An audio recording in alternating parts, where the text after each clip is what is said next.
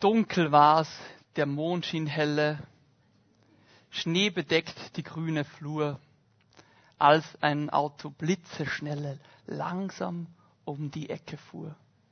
Drinnen saßen stehend Leute, schweigend ins Gespräch vertieft, als ein totgeschossener Hase auf der Sandbank Schlittschuh lief.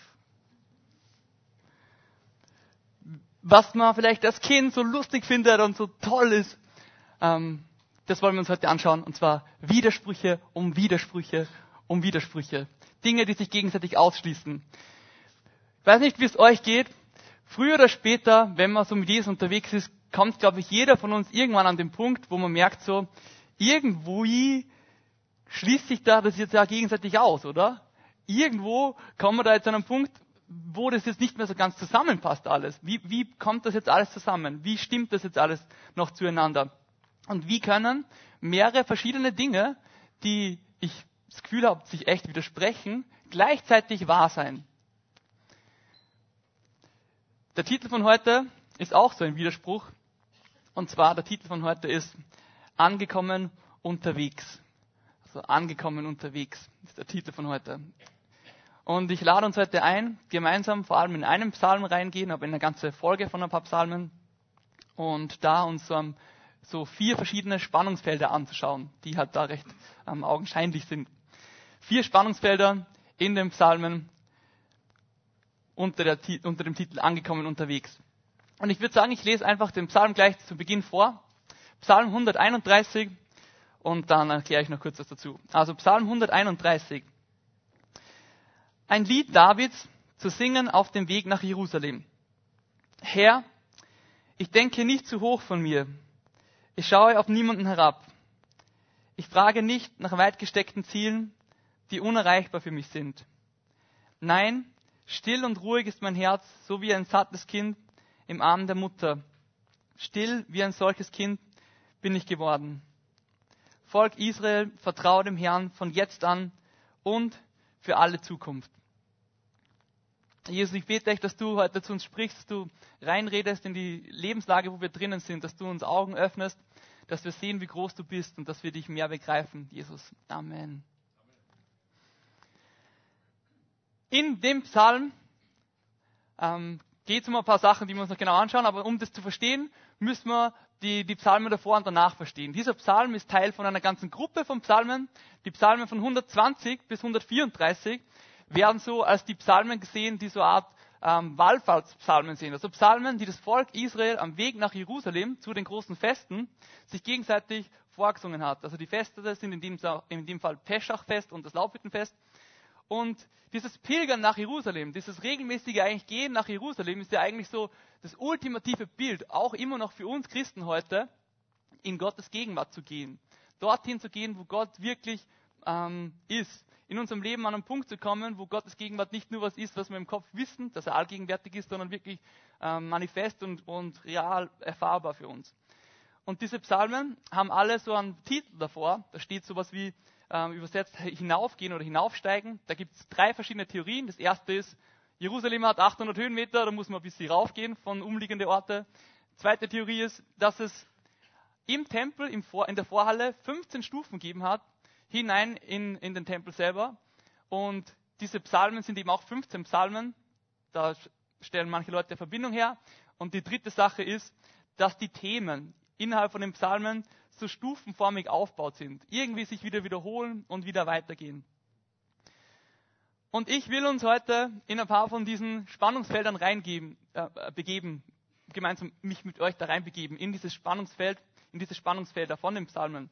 Und was mir wichtig ist zum Anfang zu sagen und was ich glaube, dass uns extrem hilft für heute, für die ganze Predigt, ich will uns einen, einen kleinen Schlüssel geben, einen kleinen Frame, wie wir mit Widersprüchen umgehen, wie wir mit Sachen umgehen, die manchmal so scheinbar ähm, wirken, als würden sie sich ausschließen. Und zwar, ich habe ein Bild mitgebracht mit zwei so Kugeln und ähm, dazu eine Wahrheit, die aufgebläht wird auf Kosten von einer anderen in der Bibel.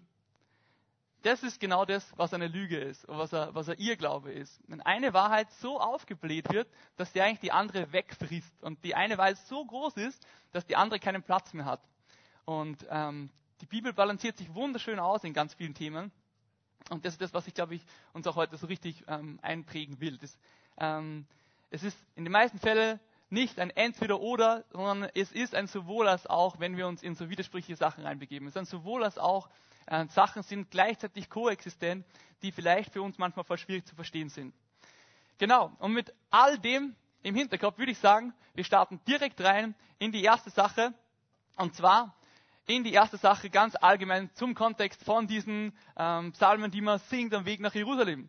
Und zwar ähm, diese Frage, dieser Widerspruch, wie ist es jetzt eigentlich im Leben als Christ und so ähm, im Leben als Christ, wenn man irgendwie so vor Gott kommen will? Ist es jetzt eine Sache, die einfach was von mir alleine ist oder ist es was, was, was Gemeinsames ist? Also die erste Frage ist es, alleine oder gemeinsam? Ist das eine oder ist das andere? Alleine oder gemeinsam? Ich lese dazu aus dem Psalm, der direkt im unmittelbaren ähm, Nachbarfeld da ist. Psalm 130, ähm, Vers 1 bis 2. Aus der Tiefe meiner Not schrei ich zu dir her. Höre mich doch, sei nicht taub für meinen Hilferuf. Also aus der Tiefe meiner Not. Hört sich ziemlich alleine an, oder? Was David da schreit. Es hört sich ziemlich alleine an. Es ist ziemlich Situation, wo er in Not ist, wo er in Schmerz ist, wo er einsam ist. Und aus dieser Enttäuschung raus ruft er zu Gott.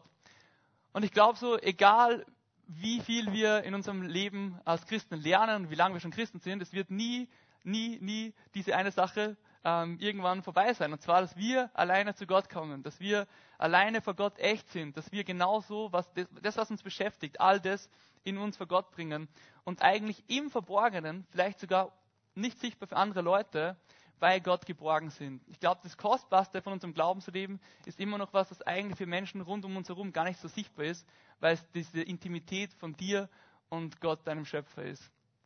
Matthäus 6, Vers 6 heißt, wenn du beten willst, geh in dein Zimmer, schließ die Tür und dann bete zu deinem Vater, der auch im Verborgenen gegenwärtig ist.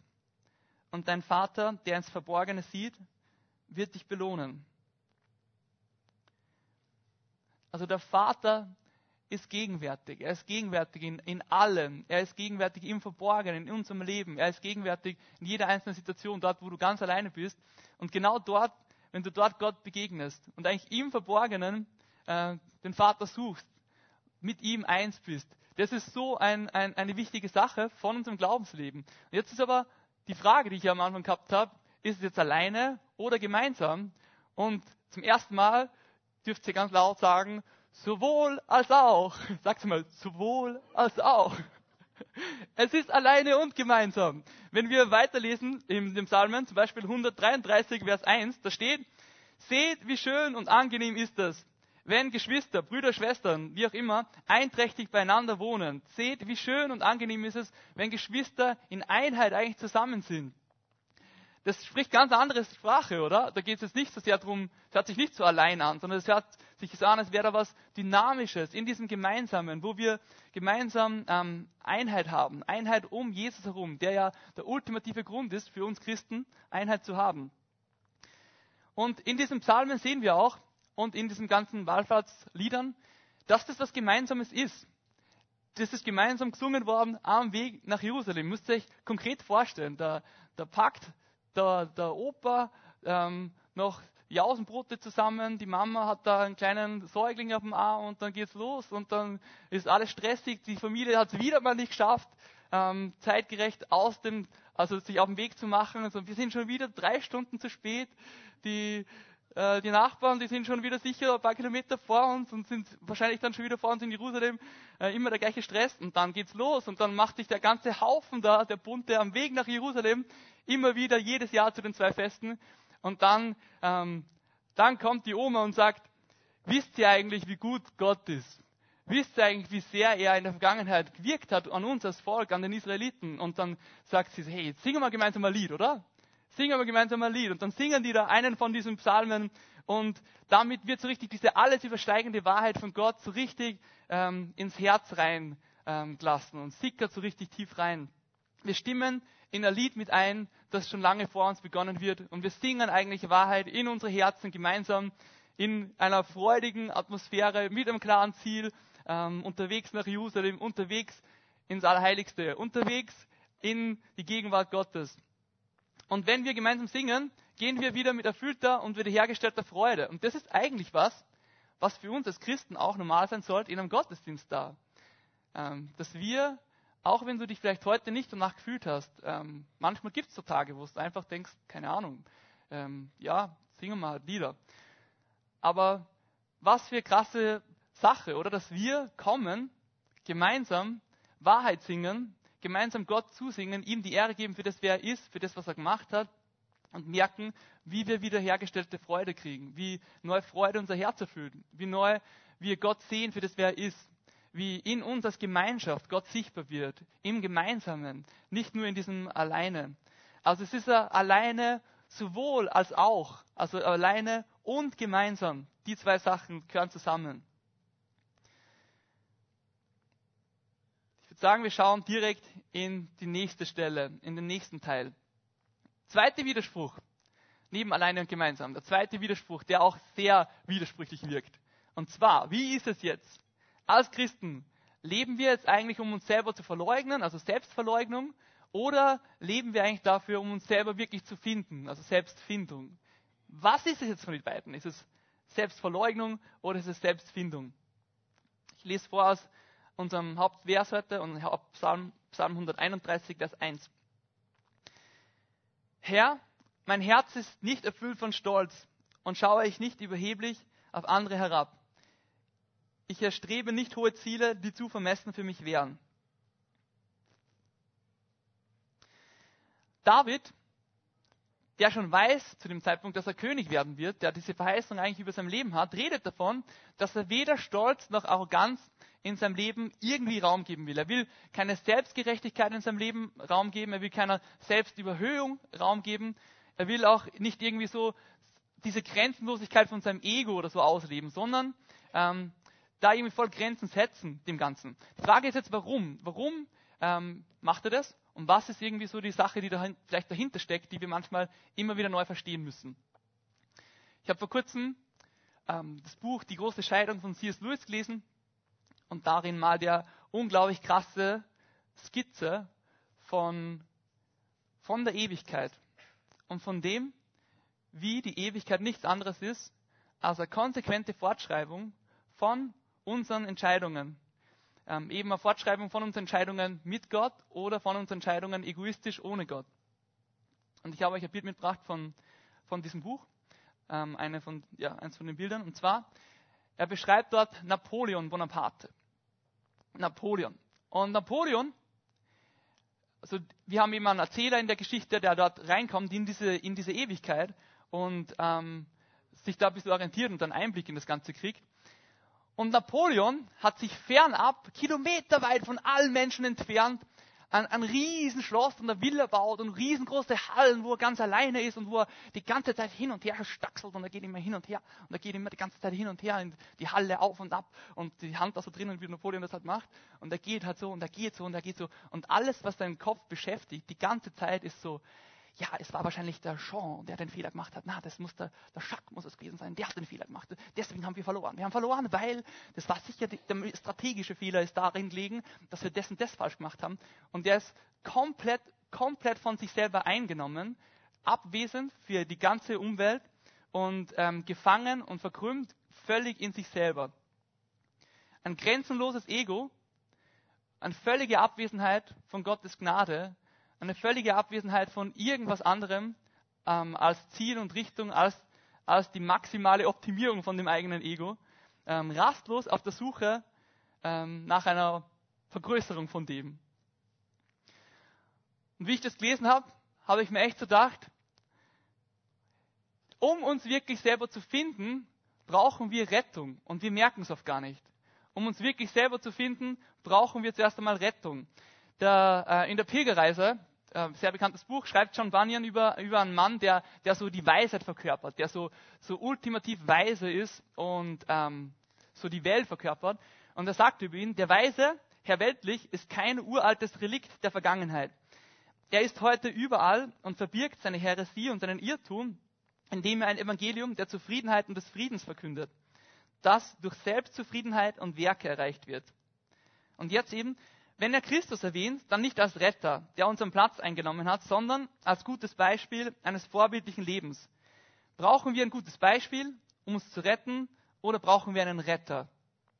Also brauchen wir einfach nur ein gutes Beispiel, um uns zu retten, oder brauchen wir einen Retter? Dieses Beispiel von Napoleon macht es für mich so eindeutig, wir, wir wissen gar nicht, wie das wäre, wenn unser Ego komplett ohne Grenzen ähm, sich ausleben könnte. Gott ist in seiner Gnade so gut, dass er auf dieser ganzen Erde präsent ist und mit seiner Gnade am Wirken ist, dort, wo wir es gar nicht sehen. Wir können uns nicht vorstellen, wie eine Welt ausschauen wird, wo jeder maximal seinen Egoismus ausleben könnte. Das ist sprichwörtlich die Hölle. Und das ist genau das, wovor uns Jesus retten will. Und genau das, diese Freiheit, wo wir vorher auch gebetet haben, diese Freiheit, wozu Gott uns rausrufen will, ist eben ähm, uns zu retten von uns selber eigentlich. Uns zu retten, dass wir frei sind zu entscheiden. Und die Sache ist die, es gibt immer wieder so Strömungen in der Kultur, wo das mal präsenter und mal weniger präsent ist. Äh, in einem Buch, das ich gerade lese von Glyn Harrison, das heißt uh, The Big Ego Trip, also der große Ego Trip, ähm, schreibt er, dass über die letzten paar Jahrzehnte es eine kulturelle, radikale Entwicklung gegeben hat, weg von einer teilweise zu extremen Ethik der Selbstverleugnung hin zu einer äh, definitiv zu extremen Ethik der, der Selbstverwirklichung. Also diese zwei Sachen. Beides extrem. Selbstverleugnung und, und Selbstverwirklichung und wir da hin und her pendeln zwischen den Sachen. Und das Resultat ist, dass selbst als Christen, selbst in unserem Glauben, ähm, voll viel ganz extrem in unserem Ego verankert ist. Und in all dem will ich uns wirklich sagen, Gottes Logik, was ist Gottes Logik? Wie sieht Gott die Sache? Was ist sein Plan? Wie wir an Jesus selber sehen. Gottes Logik ist folgendes. Und zwar, dass immer vor der Auferstehung und vor dem echten Leben der Tod kommt. Der Tod ist eine Voraussetzung für die Auferstehung. Der Tod ist das, was davor kommt Auferstehung, das neue Leben ist das, was danach kommt. Und so macht es dann Sinn, wenn wir, wenn wir das sehen. Gottes Logik ist Sprüche 3, Vers 34. Gott widersteht den Hochmütigen, aber den Demütigen gibt er Gnade. Also denen, wie wir auch vorher gebetet haben, diese, die, dieses, was, dieses Evangelium, das wie es eine Torheit ausschaut, die das erkennen für das, was es ist, die demütig auf das schauen, auf das Kreuz schauen und sehen, was das Kreuz wirklich verändert hat, und sehen, dass das Kreuz wirklich Rettung ist denen schenkt Gott Gnade, denen schenkt Gott die Freiheit, denen, die nimmt Gott raus aus diesem Egoismus, die, die ruft Gott raus. Und damit wird eigentlich, damit wird die Selbstverleugnung zur Selbstfindung. Damit wird die Selbstfindung in Jesus, dieses wirkliche Ankommen bei ihm erst möglich, indem wir lernen, äh, eigentlich selber zu sterben, indem wir unser ganzes Leben Gott hingeben, indem wir sagen, wir sind am Ende Gott, wir geben dir alles, indem wir sagen, Gott, äh, nicht mein Wille geschehe, sondern dein Wille geschehe. Genau dadurch finden wir uns selber erst wirklich. Genau dadurch finden wir erst wirklich, zu, wer wir sind, wozu wir gemacht sind. Ähm, ja, wie Gott uns sieht, wozu er uns bestimmt hat. Also, ist es Selbstverleugnung oder Selbstfindung? Sowohl als auch. Und es ist eigentlich Selbstverleugnung zur Selbstfindung. Der dritte Widerspruch. Ich gehe wieder weiter in unserem, in unserem Text, Psalm 131. Also der dritte Widerspruch. Kind oder Diener. Also das ist der dritte Widerspruch. Kind oder Diener.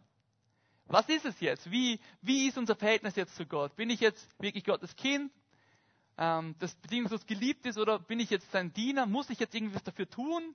Oder wenn ich jetzt Christ bin und Christ worden bin, wie, wie schaut es dann aus? Wie lebe ich dann nachher? Ähm, fordert Gott von mir Dinge ein? Psalm 131, Vers 2. Nein, still und ruhig ist mein Herz, so wie ein sattes Kind im Arm der Mutter. Still wie ein solches Kind bin ich geworden. Andere Übersetzungen übersetzen das präziser äh, wie ein entwöhntes Kind bei seiner Mutter. Wie ein entwöhntes Kind ist meine Seele still in mir. Elisabeth Elliot schreibt einmal, wenn dein Glaube auf der Vorstellung davon beruht, wie Gott deine Gebete erhören soll, dann ist deine Art von Glaube sehr wackelig und wird zwangsläufig zerstört. wenn die Stürme des Lebens ihn treffen. Aber wenn dein Glaube auf dem Charakter dessen ruht, auf dem Charakter dessen ruht, der der ewige Ich bin ist, dann ist diese Art von Glaube robust und wird Bestand haben. Gott ist außerhalb von unseren Kategorien. Gott ist größer als unsere Kategorien. Und unser Gottesbild muss immer wieder neu ausgerichtet werden, immer wieder neu ähm, erweitert werden, noch, noch tiefer werden, noch schöner werden. Gott ist König, er ist Vater, er ist Therapeut, aber genauso Richter. Er ist alle diese Sachen zugleich. Und mir, ich finde das so stark, wenn Tosa sagt, alles in unserem Leben hängt von diesem Gottesbild ab. Alles und unsere Beziehung vor allem zu Gott hängt von diesem Bild ab, das wir von Gott haben.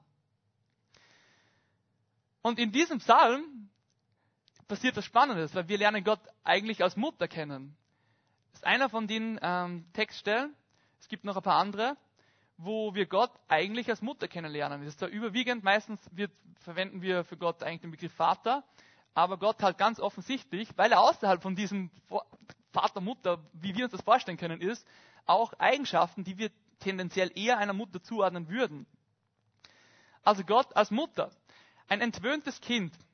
Schauen wir uns das einmal an. Was ist genau ein entwöhntes Kind? Ich habe euch ein Foto mitgebracht von einem kleinen Kind mit einem, einem Schnuller, das natürlich super süß ist. Äh, kleine Kinder sind süß. Und zwar ein entwöhntes Kind. Was bedeutet das genau? Da ist, a, da ist was Cooles drinnen, was wir lernen können, glaube ich. Ein entwöhntes Kind.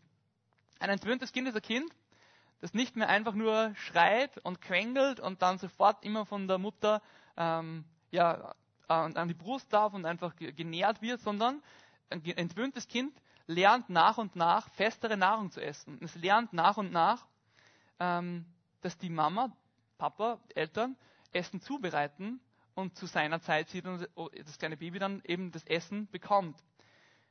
Es ist nicht mehr ähm, das unmittelbare, äh, ich schreie auf und ich krieg sofort was, sondern dieses, ich lerne mehr und mehr, die Mama und den Papa äh, nicht nur als Objekt zu sehen, das mir irgendwas gibt, sondern als Person, die ich echt gern mag. Und ähm, ich vertraue der Person, dass sie mir früher oder später Nahrung geben wird.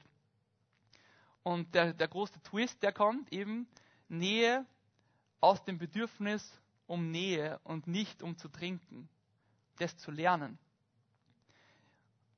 Für uns als Christen die Nähe des Gebers, die Nähe des Schöpfers, die Nähe Gottes, seine Nähe einfach, einfach nur seine Nähe zu lieben, mehr als, als seine Gaben. Nicht zu ihm zu kommen, weil wir die Gaben haben wollen und nicht wie ein kleines Kind ähm, immer nur sofort versorgt zu werden, sondern wirklich ähm, in Beziehung zu ihm zu treten, in seiner Nähe sein zu wollen, ähm, einfach nur, weil wir gerne bei ihm sind, ähm, echte Beziehung zu leben. Spurgeon sagt einmal über die, genau diesen Psalm, Psalm 131, es ist einer der am kürzesten zu lesenden Psalmen, aber einer der am längsten zu lernenden. Es spricht von einem kleinen Kind, aber es enthält die Erfahrung eines Mannes in Christus oder einer Frau in Christus. Also es, es ist einer der kürzesten zu lesenden, aber einer der am längsten zu lernenden. Das zu lernen, am Arm der Mutter, am Arm der Vater, am Arm Gottes zu sein, aber eigentlich schon entwöhnt zu sein. Nicht dort zu sein, weil ich jetzt gerade unbedingt was brauche, sondern bei ihm zu sein, weil ich bei ihm sein will. Und dieses in Christus zu lernen, in Christus zu bleiben, in Christus zu sein, in Christus Erfüllung zu finden, aber nicht dort zu sein, um Erfüllung zu finden, sondern einfach nur dort zu sein, um bei ihm zu sein und das irgendwie als Nebenprodukt zu erleben eigentlich so. Also wir sind Kind. Wir sind angenommen. Ähm, und wenn wir anfangen, Gott zu sehen, für das, wer er wirklich ist, wenn wir in Beziehung zu ihm treten, wenn, wir, wenn da echt was passiert in unserer Beziehung zu Jesus, dann hat das natürlich auch ähm, Konsequenzen auf alles andere oder Auswirkungen auf alles andere und zieht sich dann durch. Es ist aber so, wir werden nie aufhören, ein Kind zu sein, aber wie ist es jetzt mit diesem, mit diesem Diener sein? Was, was heißt das jetzt genau? Wie kann man das verstehen? Wie kann man das richtig einordnen? Wie kann man das richtig verstehen? In einem Psalm kurz davor eben, im Psalm 127, auch einer dieser Psalmen, 127 Vers 1 heißt, der Herr selbst muss sein Haus bauen, sonst arbeiten die Bauleute vergeblich. Also was lernen wir? Es gibt Bauleute und die arbeiten, aber am Ende des Tages kommt es immer noch darauf an, auf das, was Gott macht. Aber es ist trotzdem offensichtlich da, dass Gott sowas wie Bauleute sich wünscht und will, dass wir gemeinsam mit ihm kooperieren und seine Diener sind und arbeiten. Und ich glaube, das ist so ein, ein gutes Bild manchmal. Ich habe mir das von der Chrissy auspackt. Danke, Chrissy. Von der Kinderstunde oben. Okay. Manchmal, ich stelle mir das so vor, wenn wir so geschäftig sind und so denken so, okay, was, wie machen wir das jetzt im Leben? So, ich will jetzt Jesus dienen. Wie mache ich das jetzt? Ich baue das einmal da drauf und dann mache ich das nächste das und dann schauen wir da, was ist das Gutes? Da kann man was drehen, super. Da gibt es eine Schaukel, da kein Schaukel mehr da ist, aber okay. So, super, da ist eine Schaukel. Okay, Jesus, ich mache das alles für dich und ich hoffe, du bist stolz auf mich, dass ich das jetzt gerade bastel da. Schaut super aus, oder? Damit werden wir die Welt verändern, oder? Schaut super aus. Ich glaube, wenn, wenn das wer sieht, dann wird er Jesus finden, glaube ich. Also wenn man da einmal dreht, vielleicht dann sind sie so überrascht, dass sie denken, jetzt bin ich glücklich, zum Beispiel. Und so fühlt sich das manchmal für mich an, wie mein eigenes Leben für, für Gott ausschauen muss. Ich, ich denke mal irgendwie so, eigentlich, egal wie sehr wir wachsen in unserem Glauben, egal wie sehr unsere Taten reif werden, egal wie sehr sie von Liebe durchdrungen sind und Jesus ähnlicher werden, unterm Strich sind wir halt immer noch seine Kinder. Und unterm Strich ist das, was wir wahrscheinlich machen, immer noch irgendwie einfach lieb für ihn. Also, und er freut sich so drüber. Er freut sich so drüber, wenn wir mitmachen wollen und wenn wir dabei sein wollen und wenn wir, wenn wir irgendwie ihm dienen wollen und unser Bestes geben wollen. Ich habe mich echt bemüht, dass ich den Turm so hoch baut habe jetzt. Aber eigentlich ist es äh, aus seiner Perspektive so winzig und so klein und so, so, so unwichtig eigentlich, aber er, er, er sieht es als so wichtig. Er, er, ihm bedeutet es so viel, weil er unser Herz dahinter kennt, weil er sich denkt so, boah, es ist so super, dass du mir mithilfst, irgendwie da jetzt bei dem Ganzen zu arbeiten. Ich habe ich hab, ähm, mein Papa auch, wie wir damals immer renoviert haben, ich war auch ganz stolz, dass ich mitgeholfen habe. Ich habe immer so eine Schleifmaschine gehabt und bin ein bisschen gestanden und habe an der Wand ein bisschen, bisschen geschliffen und habe gedacht, ich, ich bewirke da voll was und ich mache da jetzt voll was. Aber eigentlich, eigentlich halt überhaupt nicht. Und ich glaube, ähm, das ist immer wieder gut, uns vor Augen zu halten. Der Herr selbst muss ein Haus bauen, sonst arbeiten die Bauleute vergeblich. Und trotzdem, auch wenn unser Werk vielleicht, das, was wir für Jesus machen oft, wenn wir seine Diener sind, oft zu klein ist einfach, ist trotzdem so schön, dass Gott uns in dem aber auch Erfüllung gibt. Also Psalm 128, 1 bis 2, auch einer von den Psalmen, da heißt, wie glücklich ist ein Mensch, der den Herrn achtet und ehrt und sich nach seinen Geboten richtet. Was deine Arbeit dir eingebracht hat, das wirst du auch genießen. Ist auch interessant, oder? Ist auch die Rede davon, dass wir irgendwie, ähm, irgendwie mitarbeiten dürfen, kleine Arbeit vielleicht tun und wir dürfen das auch dann genießen. Gott schenkt uns das dann auch irgendwie trotzdem Freude dran zu haben und irgendwie das zu genießen, auch wenn es voll klein ist, aus einer ewigen Perspektive gesehen. Also, sind wir jetzt Kinder oder sind wir Diener? Wir sowohl als auch. Wir sind Kinder und wir sind Diener. Und ich glaube, wir werden nie aufhören, ähm, kindliche Diener zu sein. Ich, ich wünsche mir das, dass ich das bleibe mein Leben lang so. Ein kindlicher Diener, der im Inneren trotzdem noch so, äh, der weiß, wo seine Grenzen sind und der einfach ähm, das Liebe zu Jesus macht, ähm, um, um ihm einfach, eh wie wir, wie wir auch gesungen haben vorher, ähm, eigentlich sein Herz zu berühren. Dass die Worte, die ich sage, was die Gedanken, die ich habe, alles Taten dein Herz berühren, Jesus. Kommen wir zum, zum letzten, zum letzten Widerspruch in, unserer, in unserem Psalm. Und zwar, der vierte und letzte ist eben jetzt auch, wie die Predigt auch heißt, angekommen oder unterwegs. Also angekommen oder unterwegs. Was ist es jetzt? Ist es jetzt irgendwie so, dass wir als Christen, wir Jesus finden, alles super ist, wir angekommen sind und das war's? Sind wir unterwegs? Ähm, wie verhalten sich die zwei Sachen zueinander? Psalm 131 wieder, der letzte Vers, Vers 3. Volk Israel, vertraue dem Herrn von jetzt an und für alle Zukunft. Also Volk Israel vertraut dem Herrn von jetzt an und für alle Zukunft. Andere Übersetzungen verwenden die, diese schönen, guten, alten Wörter, die viel reichere Bedeutung haben, und zwar das Wort Haare. Das Wort Haare und das Wort ähm, Warten und Hoffen kommt auch vor. Also nicht nur, also Vertrauen bedeutet auch das Harren, das Warten, das Hoffen. Angekommen oder unterwegs. Das Ziel in unserem Leben, das Ziel Gottes Gegenwart selber auf dieser Pilgerreise vielleicht, wie, wie auch in diesen Pilgerpsalmen das Ziel ist von den Juden, die da unterwegs sind nach Jerusalem. Das Ziel ist eigentlich ähm, voll interessant, weil wir sind eigentlich schon angekommen, irgendwie.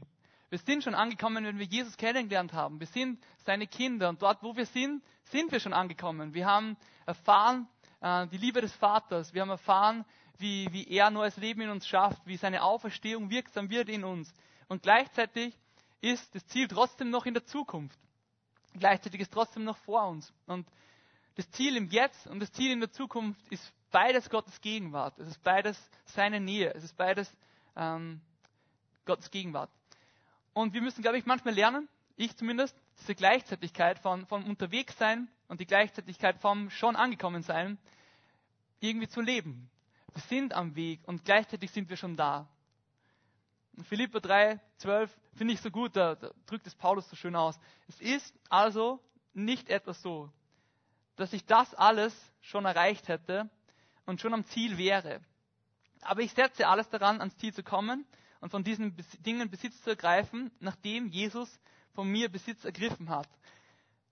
Und dieser letzte Abschnitt, ich finde den so, so stark. So dieses, äh, wenn wir ergriffen sind von Jesus, wenn wir ergriffen sind von Jesus und gleichzeitig trotzdem äh, immer noch mehr diese Fülle im Leben von Jesus ergreifen wollen. Also ergriffen von Jesus, das Leben und die Fülle in der Nähe von Gottes Nähe, das Leben in der Nähe von Gottes Nähe ergreifen. Also Leben in Fülle ergreifen, aber eigentlich schon ergriffen von Jesus zu sein. Irgendwie schon da, angekommen und irgendwie noch unterwegs. Gleichzeitig beides. Diese Sehnsucht, ich glaube, die, die dringt so oft durch, wenn wir durch die Psalmen lesen, überall. Psalm 130, Vers 6, einer von den Psalmen wieder, kommt zum Beispiel auch vor. Ich sehne mich nach dem Herrn mehr als ein Wächter nach dem Morgengrauen. Mehr als ein Wächter sich nach dem Morgen sehnt. Also diese Sehnsucht von einem Wächter, der in der Nacht wartet, bis wieder Tag wird. Und er sagt, ich sehne mich mehr nach Gott, als dieser Wächter sich danach sehnt, der vielleicht schon richtig müde ist und schon richtig fertig ist. Noch mehr als der sehne ich mich nach Gottes Gegenwart, nach, nach ihm selber. Und diese innere Sehnsucht, die ist irgendwie auch erklärbar, oder? Wenn wir, wenn wir Heimat gefunden haben bei Jesus. Wenn wir bei Gott Heimat gefunden haben, dann sind wir und neues Leben bei ihm gefunden haben, dann sind wir ja eigentlich so ähm, Gast auf Erden einer höheren Realität. Das ist ein Wording, das habe ich wieder von Glyn Harrison. Also wir sind Gast auf Erden einer höheren Realität. Das finde ich richtig cool. Also Gast auf Erden einer höheren Realität. Natürlich habe ich eine Sehnsucht in meinem Herzen nach Gott, wenn ich bei ihm zu Hause bin und wenn der, der Ort, wo ich ihn Angesicht zu Angesicht sehen werde, wo ich wirklich sehe, wie er ist, jetzt noch nicht ist. Aber natürlich äh, habe ich schon was erlebt von ihm und deswegen diese Sehnsucht nach, nach wirklich seiner Nähe, nach dem eines Tages ihn ganz zu sehen. Ein Bild, das das für mich voll gut beschreibt, wie das jetzt genau ist, dass Gott eigentlich schon kommen ist, dass er schon uns kennen, also dass wir ihn kennengelernt haben, dass er alles getan hat, das ist ein Lösungswerk, dass er Siegerungen hat und irgendwie doch noch nicht alles fertig ist, ist 1944, der D-Day. 1944, D-Day. Zwar, kleine Geschichte-Lektion, ihr wisst ja, ich bin Geschichtelehrer, gell? Hallo. 1944, Juni, äh, die Alliierten landen in der Normandie. Und dieser Moment und diese Zeit, diese, diese Schlachten dort an der Normandie werden eigentlich als die große Kriegsentscheidung gesehen. Das ist eigentlich der Moment, wo der Krieg entschieden worden ist. Damit war der, der Sieg gegen die Nazis praktisch besiegelt. Alles andere ähm, ist eigentlich Erfolge von dem. Und es ist eigentlich voll krass, wenn man sich das überlegt. Im Juni 1944 landen die Alliierten in der Normandie. Der Krieg hört erst auf im September 1945. Da ist noch eine ziemliche Zeit dahinter, dazwischen. Und in der Zeit ist auch der Großteil, also sind wirklich extrem viele Leute gestorben. Extrem viel Leid passiert in der Phase noch. Extrem viel. Und wie, was soll uns das Bild sagen irgendwie so? Der, mit dem D-Day, mit der Ankunft der Alliierten in der Normandie war der Sieg praktisch besiegelt. Der Sieg war eigentlich schon da. Und alles andere dann, bis Ende vom Zweiten Weltkrieg, war einfach dann noch die Sichtbarwerdung von dem Ganzen. Das, das praktische, die praktische Umsetzung, diese Realität eigentlich dann ähm, in, ja, wirklich ähm, wirksam werden zu lassen, kann man so sagen. Und ich glaube, das ist manchmal ein Bild auch. Bilder sind immer nicht ganz perfekt, aber ich denke, es transportiert trotzdem den Gedanken gut. Jesus hat den Sieg am Kreuz errungen. Er hat ihn schon errungen. Es ist, es ist vollbracht. Wir haben das zu Ostern gerade gefeiert. Es ist vollbracht. Er ist von den Toten wieder auferstanden. Er ist lebendig und er regiert. Und alles, was, in dem wir jetzt gerade leben, ist diese Zwischenzeit, wo dieser Sieg von Jesus stückweise sichtbar wird. Bis wir eines Tages wirklich vor ihm stehen, bis wir wirklich sehen, wie gewaltig er ist und wie gut er immer schon war und wie wir einfach ähm, dort angekommen sind, ähm, in der Heimat ähm, unterwegs waren. Und während wir unterwegs waren, aber eigentlich innerlich auch schon angekommen gewesen sind. Ich will uns ermutigen, Galater 3, Vers 3, zum Abschluss von all dem, Galater 3, Vers 3, in der Kraft des Heiligen Geistes habt ihr begonnen, dieses neue Leben, das wir geschenkt gekriegt haben, und wollt ihr, äh, und jetzt wollt ihr es aus eigener Kraft das Ziel erreichen? Das ist diese Frage, die ich uns stelle und mir selber immer wieder stelle. Das, was Gott begonnen hat, was er gemacht hat, sein Erlösungswerk, wir werden auch nicht so blöd sein und jetzt versuchen, das irgendwie selber ähm, zu Ende zu bringen, sondern das, was er begonnen hat, lasst uns ihn das, äh, lasst uns echt ihm zuschauen, wie er das auch beendet, zu seiner Zeit, so wie er das will. Genau. Das waren so meine vier Widersprüche aus diesem Schatz von Psalm, diesem Psalm 131. Ähm, die, das Lobpreisteam kann schon nach vorne kommen und ich will noch kurz zusammenfassen. Also ich habe so eine Folie, wo ich nochmal alle vier Punkte drauf habe. Genau. Es ist eben nicht das Entweder-Oder, nicht das Ausspielen von zwei Sachen gegeneinander, sondern diese Koexistenz, dieses Gleichzeitige von zwei Sachen, die ähm, das wichtig ist. Das eine eben alleine und gemeinsam. Es wird nichts an dem vorbeigehen, dass du alleine vor Gott bist, dass du Gott wirklich äh, als den Vater kennenlernst, dass du ihm alles hingibst, was, was irgendwie dich beschäftigt, dass du im Verborgenen echt ihn kennst. Und gleichzeitig sehen wir auch in diesem Psalm, wie, wie unglaublich schön es ist, wenn eine Gemeinschaft, wenn Leute gemeinsam vor Gott kommen, in seine Nähe kommen, in seine Gegenwart kommen und dort ähm, ihm die Ehre geben, zu ihm singen, äh, nach Jerusalem pilgern, in seine Gegenwart eigentlich pilgern. Das zweite, die Selbstverleugnung, die eigentlich zur Selbstfindung wird. Es ist nicht entweder oder. Die zwei Sachen spielen zusammen, es gehört zusammen. Dort, wo wir echt ähm, erleben, dass, dass wir unser Leben Gott hingeben, ähm, finden wir es irgendwie auch selber ganz neu. Wir finden es dort, weil wir sehen, ähm, ja, wie Gott uns sieht. Kind und Diener, wir sind beides. Es ist nicht entweder oder. Wir sind seine Kinder aber wir werden immer irgendwie auch noch Kinder bleiben, wenn wir seine Diener sind. Und gleichzeitig sollen wir seine Diener sein und mit ihm kooperieren und mit ihm gemeinsam ähm, wirklich Wiederherstellung auf diese Welt bringen. Und wir sind angekommen unterwegs. Ja, wir sind unterwegs, aber wir sind auch schon angekommen. Lasst uns in dieser Spannung leben. Äh, lasst uns in diesem sowohl als auch leben, dass es beides gleichzeitig wahr ist. Und äh, lasst uns gemeinsam aufstehen und ich bete noch zum Schluss. Und dann werden wir noch mal einen Lobpreis gehen. Jesus, danke für das, wie gewaltig du bist. Danke, dass du Geschichte schreibst. Danke, dass du jeden Einzelnen, der heute da ist, kennst. Ich bete, dass du uns ähm, immer wieder nur die Augen öffnest für das, wie gewaltig du bist und wie viel größer deine Realität als unsere ist. Dass wir lernen zu sehen, wie gut du bist, dass wir lernen zu sehen, wie deine Pläne sich einfach ähm, oft so anders auswirken, wie wir das ähm, so erwarten. Wir wollen echt dich selber, Gott. Wir wollen nicht irgendwie äh, ein Nebenprodukt haben, sondern wir wollen echt ähm, dich selber, deine Nähe. Wir wollen echt ähm, nah bei dir selber sein. Beten echt, dass wir, dass wir lernen, was es heißt, so uns voll in dir zu finden, Erfüllung zu finden, indem wir echt uns selber eigentlich verleugnen, indem wir selber Sachen sterben lassen in unserem Leben. Ich bitte, dass du uns da immer wieder neue Sachen aufzeigst, die wir einfach geben sollen, die wir sterben lassen sollen. Danke, dass du der bist, der einfach ähm, so gewaltig ist, der uns einfach herausfordert, mit dir gemeinsam zu arbeiten, aber der uns auch einfach liebt als, als deine Kinder. Lass uns echt so in, im, im Schauen und Vertrauen nach vorwärts gehen, im Harren auf dich, Jesus. Die nächste Woche und unser ganzes Leben, solange wir auf der Erde sind, Jesus. Amen.